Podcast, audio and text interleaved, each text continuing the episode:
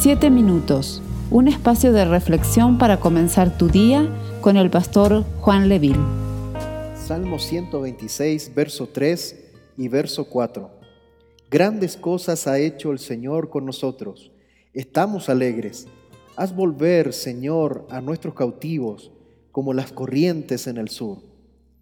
Grandes cosas ha hecho Dios con todos nosotros los que hemos creído en nuestro Señor Jesucristo y por eso estamos alegres y nos seguimos regocijando día a día en todas las bondades del Señor, ya que Él, además de perdonarnos y salvarnos, nos ofrece sanidad, porque en sus llagas y heridas nosotros ya fuimos sanados, pero hay un requisito para que todo esto suceda. Hay que tener fe en su nombre. En el Evangelio de Juan, Jesús relata la sanidad de un hombre que estaba recostado en el estanque de Bethesda, cerca de la puerta de las ovejas, y en este lugar estaba una multitud de enfermos, ciegos, cojos y paralíticos que esperaban el movimiento del agua.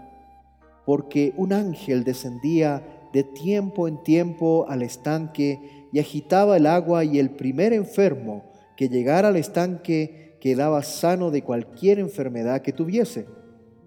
Y había ahí un hombre que hace 38 años estaba enfermo, y cuando Jesús lo vio acostado y supo que llevaba mucho tiempo así, le preguntó, ¿quieres ser sano?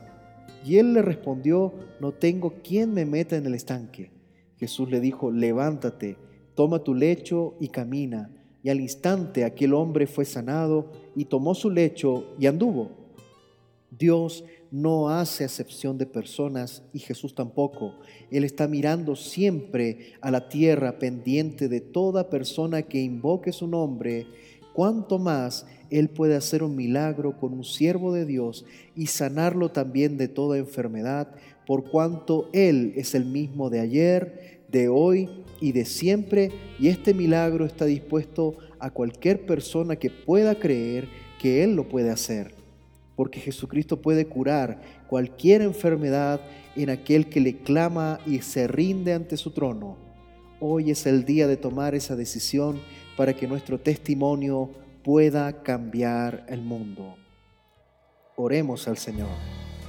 Padre, nos volvemos a ti una vez más y sabemos, Señor, de que en medio de la necesidad de estos tiempos, cuántas personas enfermas, cuántas personas con necesidad, aún continúas haciendo milagros y todo aquel que se rinda delante de ti alcanzará misericordia. Confiamos en esta tu palabra y tu promesa, en el nombre de Jesús. Amén y amén. Esperamos ser de bendición para tu vida. Comparte este mensaje con tus familiares y amigos. Si quieres comunicarte con nosotros, Escríbenos a 7 minutos con Dios arroba outlook.com. Dios te bendiga.